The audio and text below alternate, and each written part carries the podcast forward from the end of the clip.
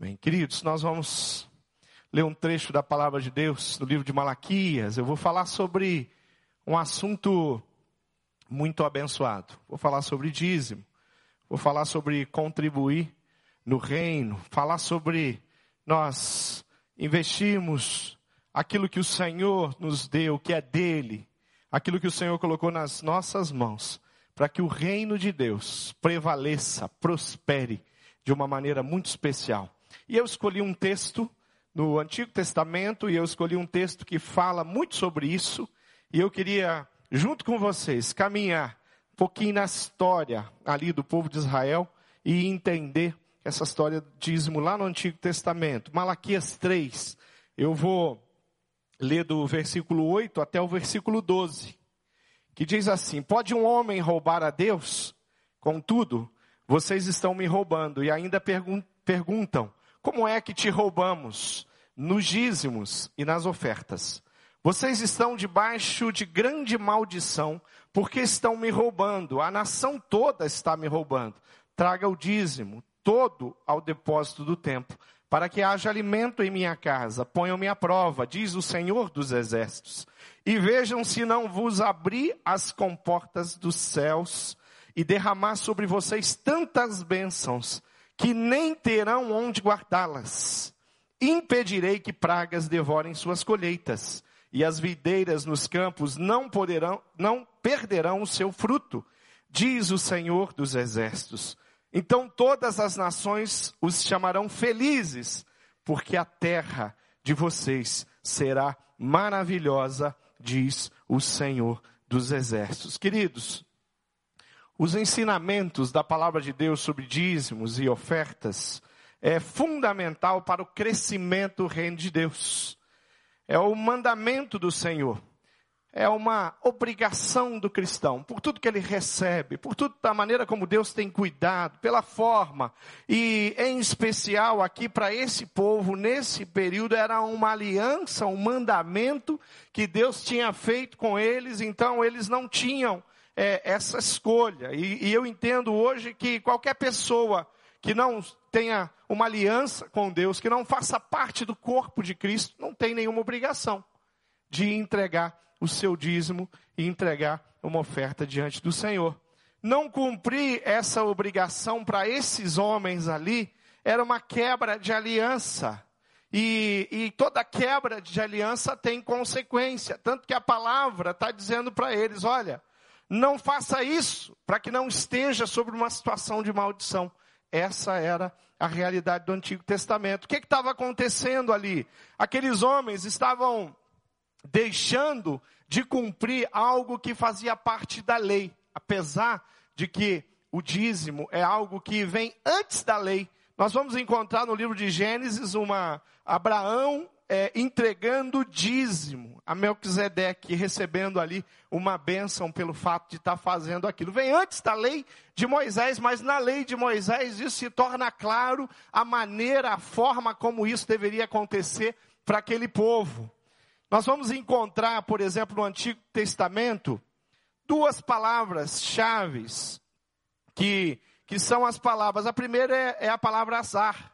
Assar é uma palavra que significa décima parte. E a outra é macer, também décima parte. Duas palavras-chave do Antigo Testamento. Mas no Novo Testamento, nós vamos encontrar três palavras que também falam sobre essa décima parte. Uma das palavras é decatol, a, a outra apodecatô e decate, que significa também a décima parte. 32 vezes nas Escrituras nós vamos encontrar essas citações falando da décima parte, falando a respeito daquilo que, que é a parte que nós separamos para o Senhor e para o Antigo Testamento. Essas duas palavras eram muito conhecidas. A lei é, mosaica, os israelitas tinham essa obrigação e assim muitos deles faziam, mas muitos não faziam. Como é que acontecia isso na prática? eles traziam ao templo a décima parte de tudo que eles tinham conquistado naquela semana, por exemplo. Então, é, ali no templo, os sacerdotes recebiam as ofertas em dinheiro, mas os sacerdotes também recebiam as ofertas em animais, em na, tudo que a terra tinha produzido. Então eles traziam, era feito a, a contagem, e naquela semana havia nascido é, 100 carneirinhos, vamos dizer, e eles pegavam 10 carneirinhos e traziam ao templo. Você imagina a estrutura do templo para receber as ofertas. Aqueles que plantavam qualquer coisa, aquele que plantava batata, pegava 10% daquela produção, levava para o templo. Quem plantava feijão, 10% daquela produção e levava ao templo. Cadê o Jarbas? Onde que está o Jarbas? O Jarbas já se entregou. O Jarbas já deve ter entregue dízimo com, com feijão, com alguma coisa assim. Lá no interior. Entregou ou não entregou, Jarbas? Já levou a igreja parte daquilo que. A, da produção? Lá no norte do Paraná era assim antigamente? Deus abençoe, Jarbas. Eu já ouvi muitas histórias de pastores no interior, aonde o irmão trazia assim uma, uma saca de feijão, saca de qualquer outro alimento. Isso no interiorzão ainda acontece. Tem gente que vai lá, olha, está aqui, igreja. E a igreja de alguma forma administra aquilo. Então aquilo que no Antigo Testamento era comum, hoje já praticamente é muito pouco, mas ainda tem aqueles que levam e contribuem de alguma forma.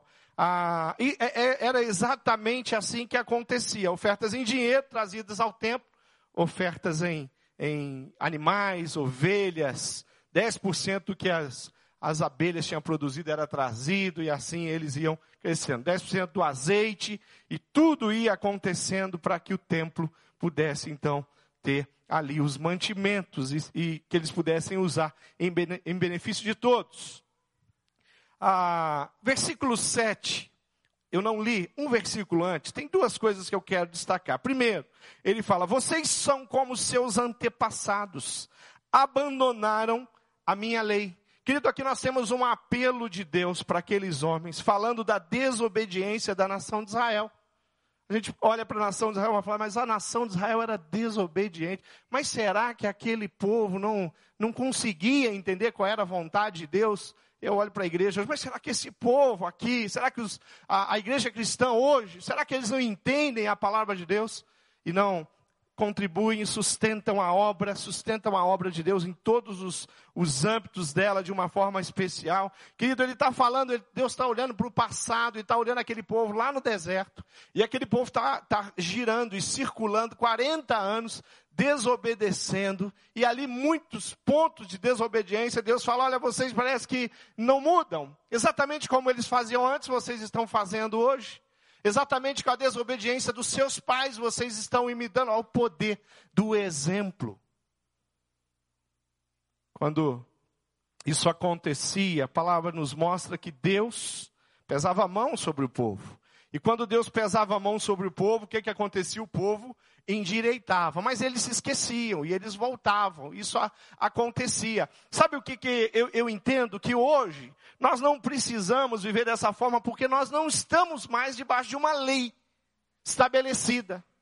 Nós não entregamos o, o, o dízimo, nós não ofertamos simplesmente porque existe uma lei. Porque no Novo Testamento isso muda um pouco.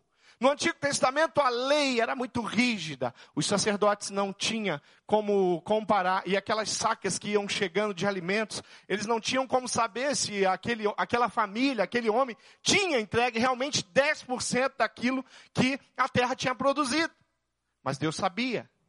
Eles não tinham como saber que se realmente aquele gado, aquelas ovelhas, se representava de fato 10%, porque o próprio Deus está falando: vocês estão me roubando. Deus está corrigindo aqui o povo, porque o povo estava realmente roubando. Nascia dez ovelhas.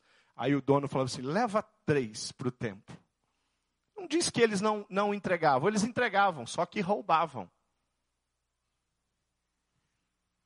Tinha plantação, tinha produzido lá três toneladas de batata. Aí ele falou: faz o seguinte, pega aqui umas batatinhas, essas menor, né?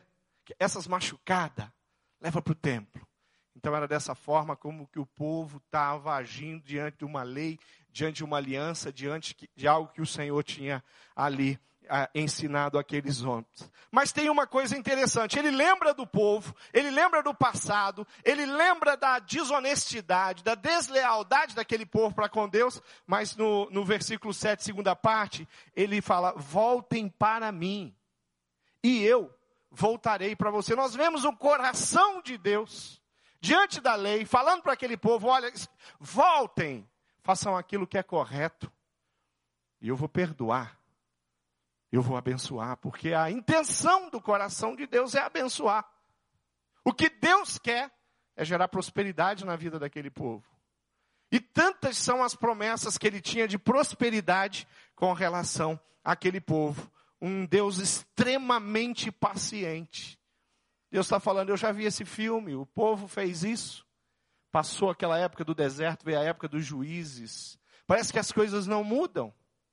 Tinha um juiz que era justo e ele conseguia, com mão de ferro, conduzir o povo, e o povo ficava ali, funcionava com aquele juiz. Aí vinha um juiz que não era tão justo, que era corrupto, que era desonesto, e o povo começava a bagunçar também, e começava a adorar Dagon, Mamon, tudo quanto é Deus que existia, e ele se desviava, Deus está falando, eu já vi esse filme, mas eu quero dizer uma coisa para vocês, voltem, façam a coisa certa, faça aquilo que é digno, que eu estou pronto para abençoar vocês. Versículo 7 é rico, porque ele mostra o interesse de Deus na minha vida e na sua vida, e hoje nós temos uma aliança com Deus.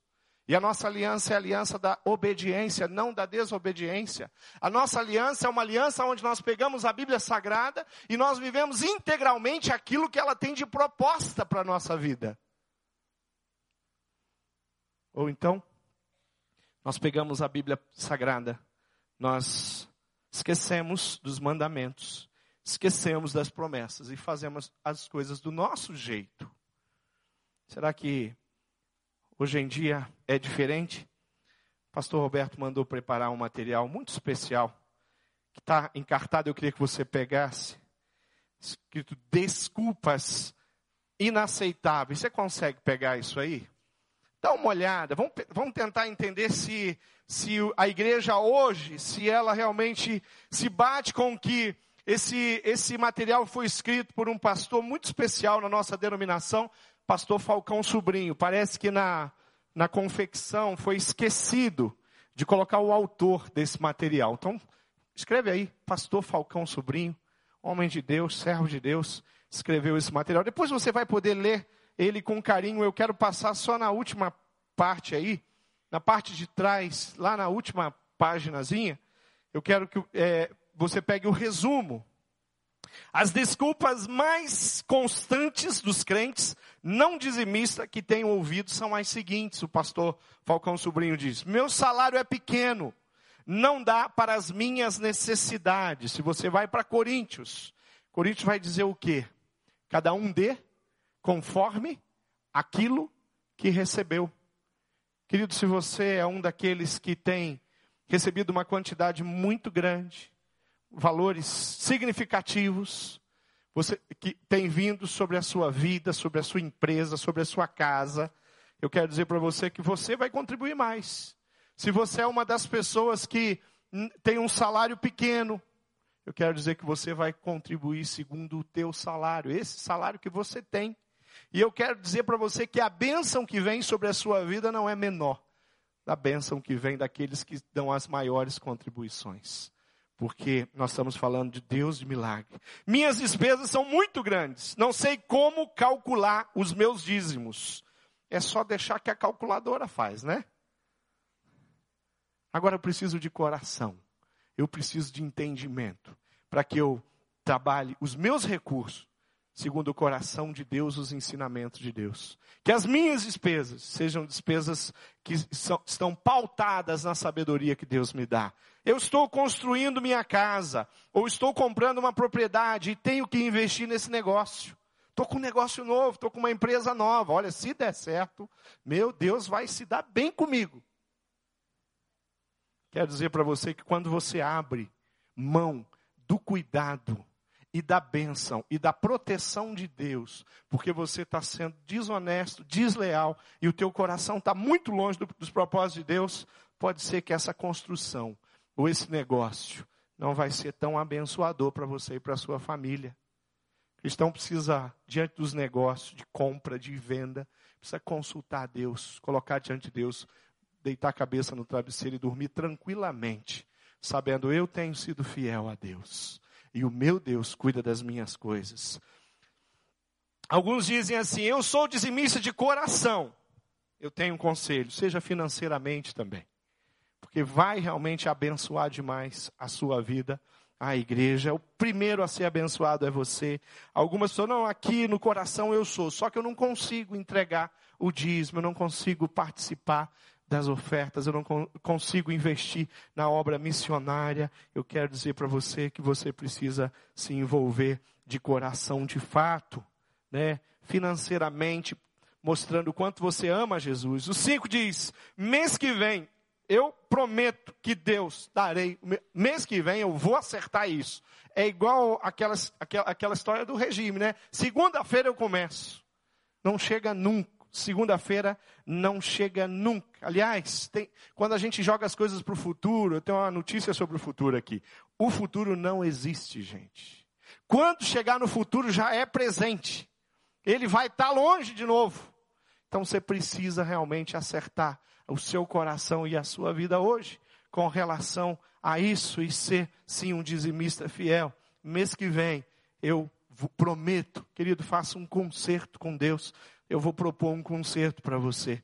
Não, não dou o dízimo porque não concordo com este ou aquele gasto que a igreja faz, a maneira com que a igreja administra os meus recursos. Eu queria dizer para você que você está quebrando aí é, dois mandamentos. Um de autoridade sobre a sua vida, a autoridade da igreja, a autoridade da liderança. E como batistas, nós temos todo o direito de participar, interferir, dar a nossa posição, a nossa ideia, e ali as coisas são votadas e nós tomamos decisões importantes. E graças a Deus, o Senhor tem abençoado demais a nossa igreja com relação aos nossos projetos, e nós precisamos entender que é Deus quem, que a palavra de Deus diz que nós precisamos entregar. Aqui pega uma outra situação também, muitas pessoas que administram o seu próprio recurso. Eu administro. Ainda bem que a maioria daqueles que são fiéis no dízimo não pensam assim, porque senão a obra do Senhor seria muito confusa. Seria algo, muito dinheiro seria desperdiçado se cada um administrasse e não trouxessem a igreja para que os recursos sejam administrados. Como é que nós íamos, podemos promover algo como o pastor Roberto falou agora? Se cada um administra, e se nós temos aqui uma igreja que está planejando e trabalhando para que tudo isso aconteça não dou o dízimo porque não concordo. Não concordo com o dízimo, não vejo fundamento para o dízimo no Novo Testamento. Querido, o Novo Testamento, é, é a, a, oferta ela é abundante. Eu acho que a ilustração melhor que a, a irmã Zilda, ela entendeu o dízimo no Novo Testamento. Ela entendeu que no Novo Testamento o dízimo é mínimo. Que eu coloco o meu coração, e quanto mais eu contribuo, mais Deus me abençoa. Querido, não tem como. Às vezes a gente fala assim, eu vejo muitos pastores dizer, olha, não deu dízimo. Eu vou falar disso daqui a pouco. Não deu dízimo para receber algo em troca. Mas eu quero te dar uma notícia: não existe como você ser dizimista fiel e não receber graça e bênção abundante da parte do Senhor, Ele cuidando da sua vida financeira, cuidando da sua família, como só Deus pode fazer. Quando nós entendemos isso, fica tudo tão mais fácil. Oitava, diz assim: Eu contribuo contribui segundo proponho no meu coração. O dinheiro é meu e eu gasto como eu quero. Tem um canto que diz: Deus é soberano sobre a terra, sobre o céu, tu és Senhor. Conhece esse? As pessoas que pensam assim têm que cantar: Eu sou soberano. Querido, nós contribuímos de acordo com o que a palavra de Deus, a Bíblia Sagrada, tem nos orientado. E a Bíblia Sagrada nos orienta a respeito disso. Eu creio de coração que nós temos que nos colocar diante do Senhor. Eu não estou fazendo nada de errado se eu contribuo mais do que a maioria. Eu não estou fazendo nada de errado se a minha contribuição é digna dentro daquilo que eu, que eu, que eu recebo, daquilo que o Senhor tem me abençoado. Aqueles homens traziam as ofertas, mas não conforme a lei mandava. E Deus estava um pouquinho irado com aquele povo. Segunda coisa, no versículo 8, diz: Pode um homem roubar de Deus? Contudo, vocês estão me roubando, tomando parte do que era de, de Deus. Eles traziam ofertas, mas não conforme o que se exigia. Nos dias de hoje, muitas pessoas têm deixado de contribuir. E às vezes, se nós pegarmos o, aquela planilha de Excel, e ali nós temos as despesas mensais, e nas despesas mensais nós temos ali a prestação do carro, da casa, da educação dos filhos, e todos os meses nós temos aquele valor X. Mas ali tem um campo, ou deveria ter um campo, onde coloca ali as contribuições com a igreja, do dízimo, as ofertas. Alguns, talvez essa, essa lacuna esteja em branca.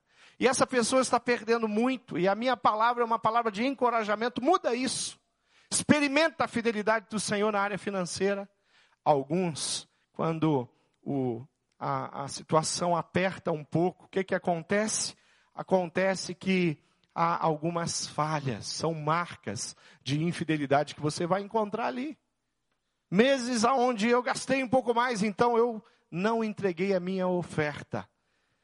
Tem uma história muito antiga, eu ouvi essa história quando eu era criança, que diz que uma mãe deu duas moedas a um menino e disse a ele: Olha, você vá essa moeda é para você comprar um picolé para você. E essa moeda é para você dar de oferta no culto.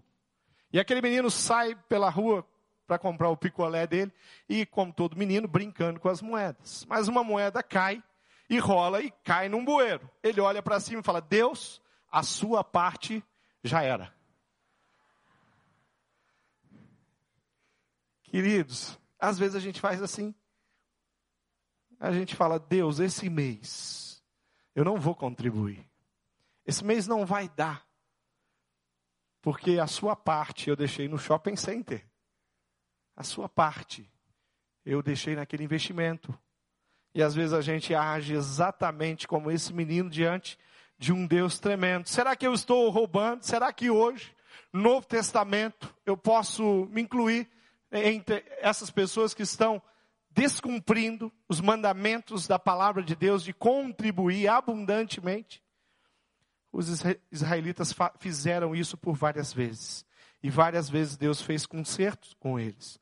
No Novo Testamento há uma outra forma, aonde nós entregamos o dízimo, mas não entregamos com da maneira como deveria acontecer. E Jesus repreende alguns homens em Mateus 23, versículo 23, que diz: Ai de vocês, mestres da lei e fariseu hipócritas, vocês dão o dízimo da hortelã, do endro e do cominho, mas têm negligenciado os preceitos mais importantes da lei, a justiça, misericórdia e a fidelidade. Esses aqui acham que a oferta, achavam que a oferta deles, eles eram legalistas,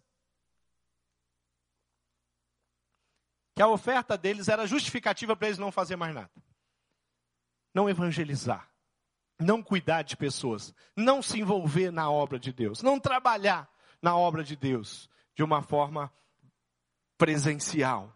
Por quê? Porque eles achavam que a oferta deles, o valor que eles davam, que quem sabe os demais irmãos tinham que trabalhar para eles, inclusive, abençoar eles. Jesus repreende, e aqui Jesus não está combatendo o dízimo, mas está combatendo um coração. Sabe, a gente precisa cuidar muito do nosso coração quando o assunto é dinheiro.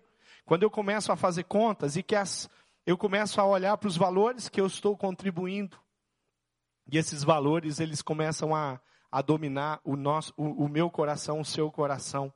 Quando nós olhamos a, a maneira como devemos ofertar na Bíblia, em especial no Novo Testamento, diz que nós devemos é, contribuir com constância. Eu tive em, em dois países, em Cuba recentemente, o ano passado, e, e na Coreia, e uma coisa que eu, é, é, muito interessante na, na, na, liturgia do culto deles é que a oferta faz parte de todo o culto, como aqui. Nós, todos os cultos que nós nos reunimos, nós ofertamos, não é assim? Só que lá tem uma coisa interessante: todo culto todos ofertam. Se eles vão em dois cultos no domingo, eles dão duas ofertas, eles administram aquilo, porque a entrega é uma coisa muito especial no coração deles. Tanto em Cuba, gente, Cuba me chamou muita atenção. O Wellington Martins esteve em Cuba também, lá na, em, no, no, Oriente de Cuba. E, e se você perguntar para ele como é, isso impactou a vida dele, ele vai poder dizer para você também. O interessante é porque cubano vive numa situação tão miserável que a hora que chegava a parte da oferta você não entendia. Tanta gente ofertando. Falei, não é possível. Era a atitude do coração do cubano, a atitude do coração do coreano. E nós fomos para, as montanhas. E ficamos três dias nas montanhas. E lá naquele, naquela conferência nas montanhas, ali com o Natal, pastor Silvani, o, o que, que acontecia? Nós tínhamos vários momentos de ofertar durante o dia. Só que é como se você fosse para o acampamento.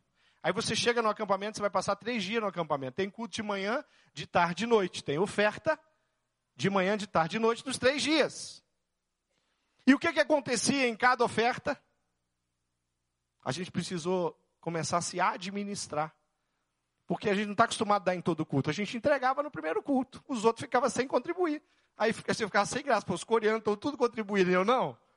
Eu preciso administrar os recursos para poder ofertar em todos os cultos. Eu estou aqui com os coreanos, eu quero fazer como os coreanos, e eu quero aprender isso com os coreanos, a ofertar. É um hábito que nós não temos.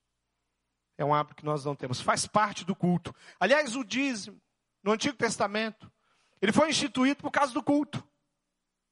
Era ali que os sacerdotes eram mantidos, em todas as cidades haviam sacerdotes, os sacerdotes eram mantidos pelas ofertas, as pessoas carentes eram mantidas pelas ofertas, as viúvas eram mantidas pelas ofertas. Quando você lê Timóteo, Paulo é, falando para que as famílias, que, as viúvas que tivessem famílias, que as famílias cuidassem, sustentassem as viúvas, para que a, o dinheiro da oferta pudesse cobrir todas as necessidades que eram muitas que eles tinham.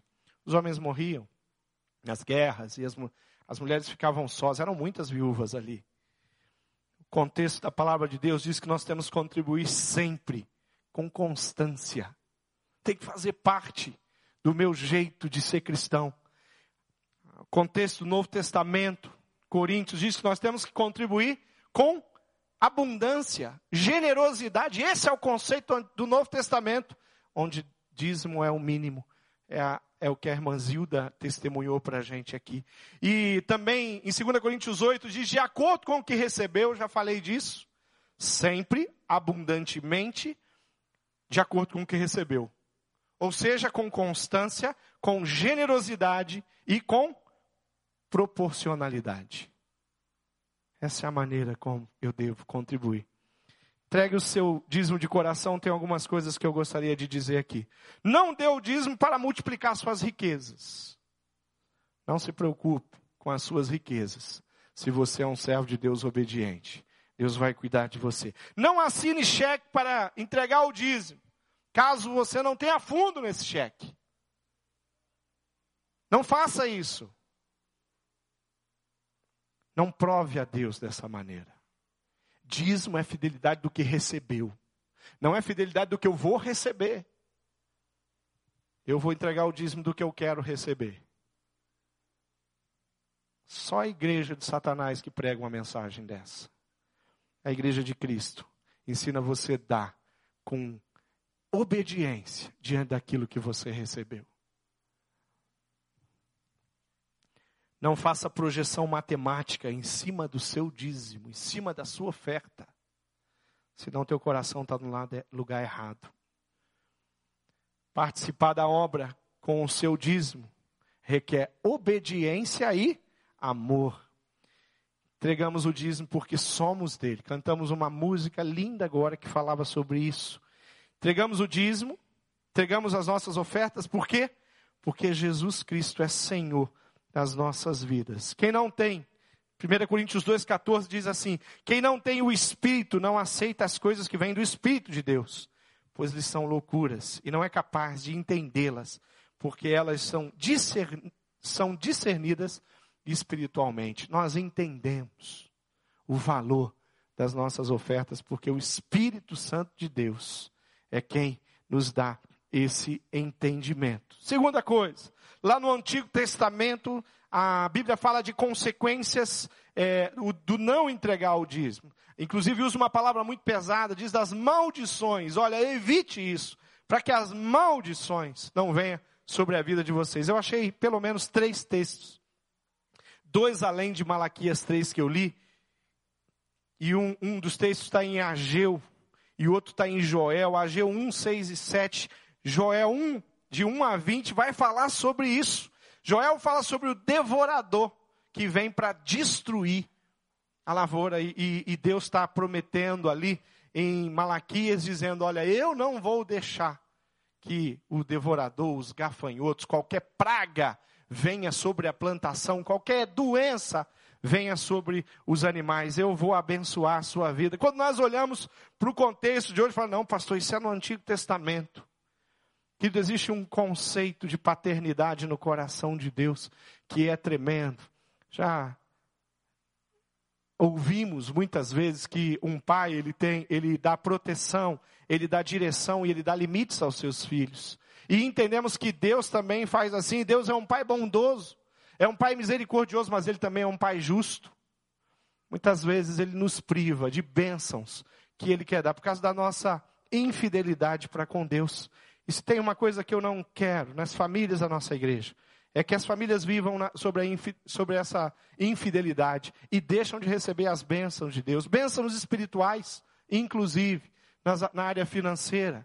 Nós não podemos colocar o nosso coração no dinheiro e nós não podemos de deixar de honrar a Deus com os nossos recursos. E Deus tem agido de misericórdia, mas não, Deus não tem agido com impunidade. E muitas vezes ele deixa de abençoar assim. Por quê? Porque nós não somos obedientes a ele. Talvez você é obediente em muitas áreas, mas na área financeira não. Imagina um barril. Você já viu aqueles barril antigos? E ele é feito de ripa de madeira. São várias ripas, elas são, vão, são encaixadas, e ela recebe aquela, aquela, aquela cintura de ferro ali, onde é, comprime, aquele barril segura a, aquelas ripas juntas, elas seguram aquela água, pode colocar óleo, pode colocar o que você quiser dentro daquele barril. Só que se você tirar uma ripa, aquele barril não serve mais para mais nada. Você tirou uma ripa, já não segura mais a água, já não retém mais nada. Às vezes nós queremos ser fiéis ao Senhor e trabalhar na obra, mas na área financeira nós não queremos ser fiéis. Na área financeira, nós achamos uma maneira nossa de seguir os mandamentos. Achamos uma interpretação nossa. Vamos até para a internet para procurar gente que, que pensa como eu, não gente que pensa como a palavra de Deus e eu começo a deixar de ser abençoado da maneira como eu deveria ser. O jeito de Deus é um jeito de abençoar. Os ministérios são estabelecidos. Missionários são enviados. Estrutura física existe para que a igreja possa usufruir, possa abençoar. Pessoas carentes recebem ajudas. Por quê? Por causa da fidelidade. Nós louvamos a Deus muito na nossa igreja por aquilo que Deus tem nos permitido fazer. Mas nós precisamos também começar a chorar por aquilo que nós não conseguimos fazer. E nós temos condição de fazer. Quando você vê uma pessoa que tem recursos e ela vive de forma miserável, não incomoda o coração? Você vê uma pessoa que tem muitos recursos, ela poderia ter um bom carro, um carro que tenha é, o, o conforto necessário, mas não, ela anda num carro velho. Ela tem recurso, ela poderia ter uma boa casa, com uma boa estrutura, mas não, ela submete a família dela a viver numa casa onde o filho tem um quartinho que mal ele consegue entrar lá dentro, o banheiro não tem nem azulejo às vezes. Você fala, mas por que, que ele mora nessa casa? Você conhece alguém assim? Eu tenho gente assim na minha família. Que não usa os recursos, que não sabe usar os recursos. Os recursos estão lá, mas não usa em benefício, em amor, nem pela sua própria vida e pela sua família, quanto mais pelos outros. Como igreja nós podemos viver assim Temos condição de fazer muito, mas às vezes não conseguimos atingir aquilo que está no coração de Deus. Por quê? Porque às vezes nós não, nós não contribuímos da maneira como Deus deseja. Será que se você fizesse uma pergunta para Deus agora, qual é a minha contribuição, Deus? Será que Deus diria para você 10%? Será que Deus falaria isso? Querido, de você eu só quero 10%. O que, que Deus falaria para você? Aonde Deus te levaria?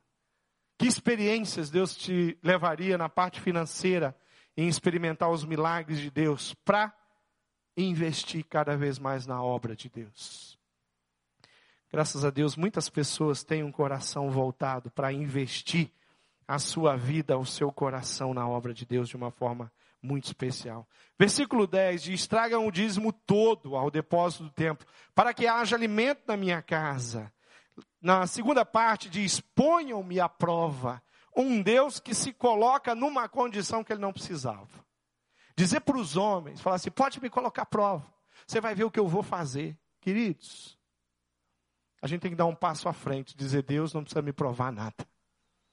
Que o Senhor já não tenha provado na minha vida. Deus não precisa. Eu não preciso fazer prova. Eu não preciso. Mas Deus está no coração misericordioso dele, falando: queridos, preste atenção. Faça a sua parte. Faça do jeito que eu estou falando. E você vai experimentar bênçãos sem medidas na sua vida. Ponham-me a prova. Filipenses 4:19 diz assim: "O meu Deus suprirá todas as necessidades de vocês de acordo com as suas gloriosas riquezas em Cristo Jesus. Ele vai cuidar de tudo segundo as riquezas em Cristo Jesus. Ele vai abençoar a sua casa segundo as riquezas em Cristo Jesus. Ele vai usar a sua vida, inclusive financeira na vida de outras pessoas. Vai tirar toda a avareza, porque Jesus na cruz do Calvário garantiu que hoje eu e você pudéssemos ter um coração assim. Ser fiel no dízimo tem a ver com amor genuíno a Deus.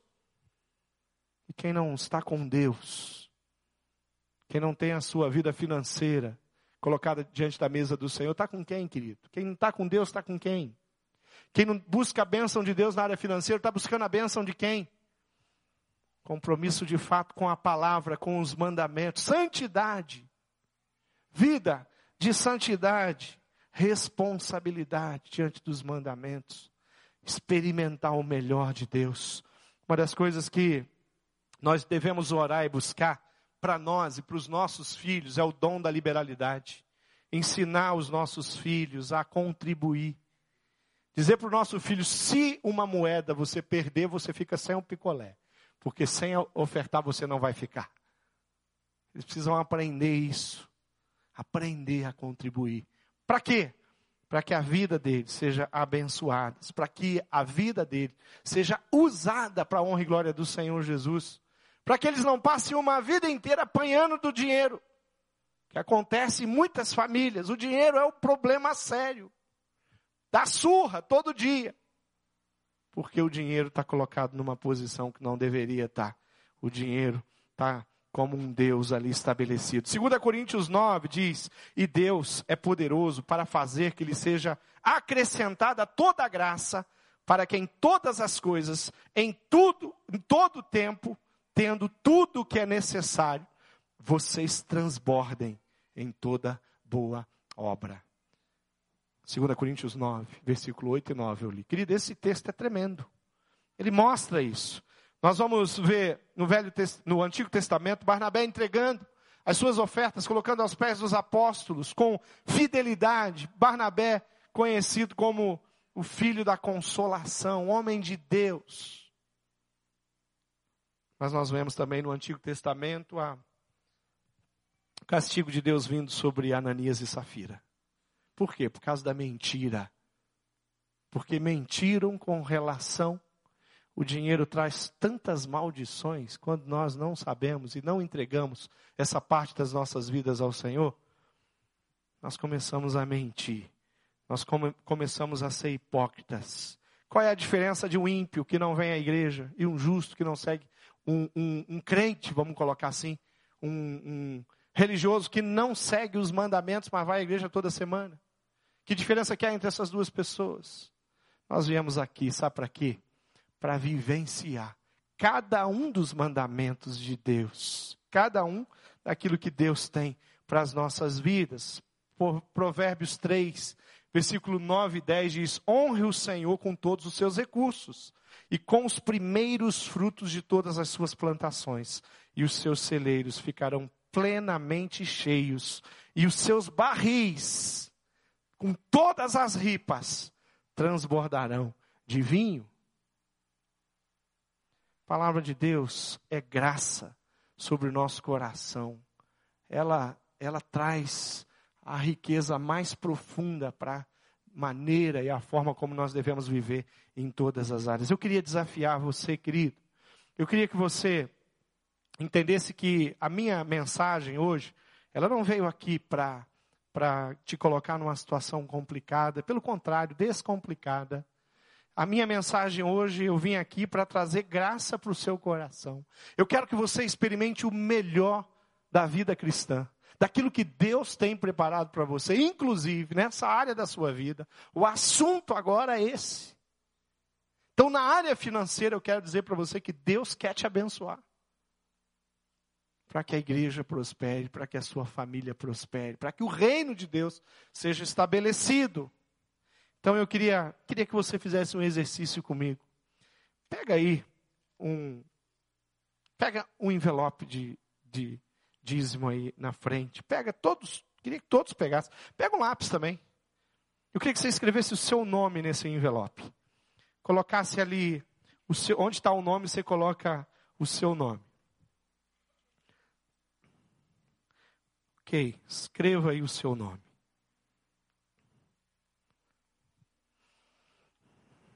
Como eu disse e trouxe um pouco de 2 Coríntios, Novo Testamento, Timóteo, capítulo 5, é, aonde tem aqueles princípios, contribuir sempre com constância, abundante, com generosidade, de acordo com o que recebeu, com proporcionalidade. Eu escreveu o seu nome aí? Todos escreveram? Escreveram? Ok? Legal. O que, que eu queria? Eu queria que vocês colocassem aí, na parte de baixo, num espaço, você colocasse qual é a sua posição hoje.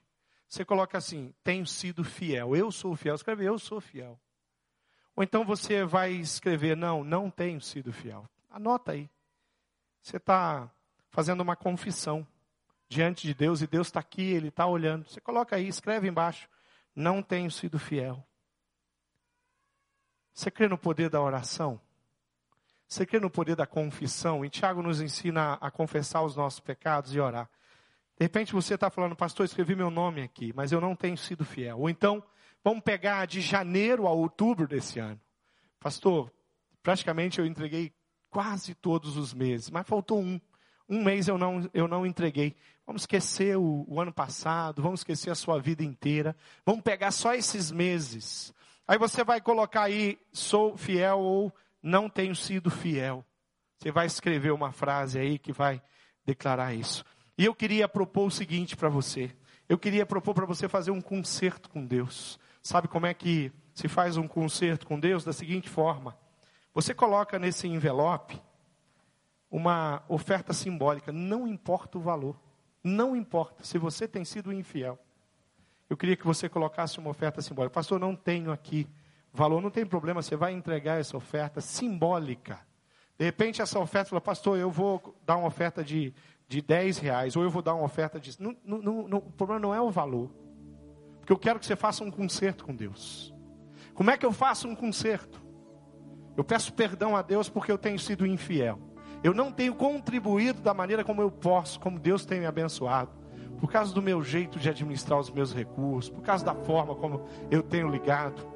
Só que você está dizendo o seguinte: você está falando, Deus, eu não quero mais, não quero mais Satanás me acusando de nada.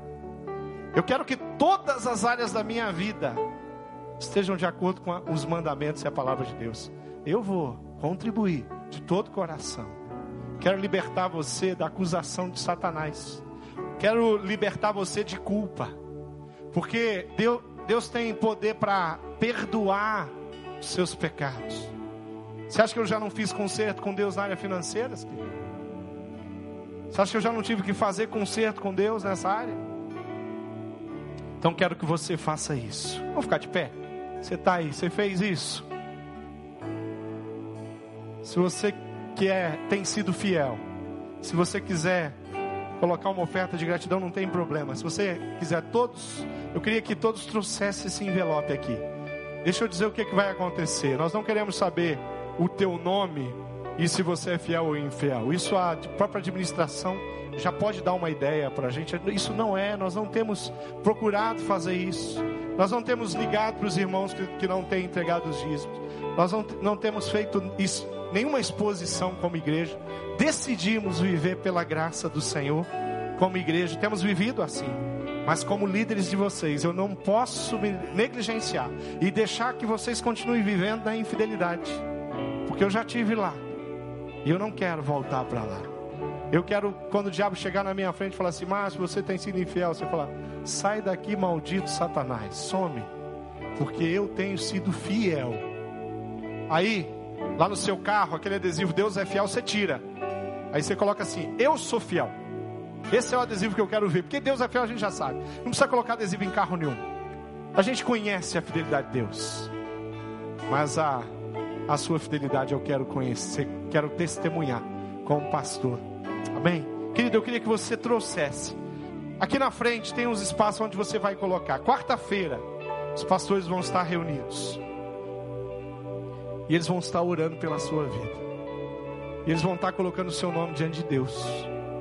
Você vai fazer isso agora. Nós vamos orar agora.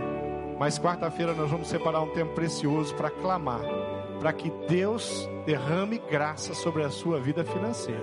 E que todos os, da nossa família, da família bebê, que estão vivendo nessa situação, mude a sua condição espiritual. No reino de Deus não existe impunidade. Deus quer te abençoar, mas você tem impedido isso. Deus quer derramar unção do Espírito Santo em porção dobrada, mas a infidelidade impede isso porque é legalidade com Satanás. Você aceita esse meu desafio? Você aceita? Levanta, fala, pastor, eu aceito o desafio. Eu quero fazer um pacto aqui, uma aliança com Deus. E eu quero dizer que não vai ter mais esse negócio na minha história. Eu vou entregar a minha oferta e eu vou participar da, da, de uma forma muito especial. O meu coração, com a minha alma, com a minha história, com a minha família se você fala assim, ah, pastor, eu não entrego porque o meu esposo entrega, querido. Deixa eu te dizer uma coisa. Você está deixando de abençoar o teu esposo. Vocês são casados, uma só carne. E quando você deixa de fazer a sua parte, não tem como não seu esposo também não ter dificuldade aí, porque ele é teu esposo. Vocês são uma, uma só carne. Então, querida, vocês vão como casal falar assim: aqui está a nossa oferta, a minha a esposa que trabalha, que tem recurso, a do meu esposo, do meu esposo, da minha esposa. Você tem filhos, seus filhos estão no estágio, mas pastor, estágio é tão pouquinho. O que, que diz? Ensina o teu filho a tirar do pouquinho do estágio dele. Você não tem ideia do que Deus quer fazer na área profissional dele. Mas ele começa no estágio. E já começa com a infidelidade. E já começa, não, do estágio não precisa. Querido, nós precisamos acreditar na palavra de Deus.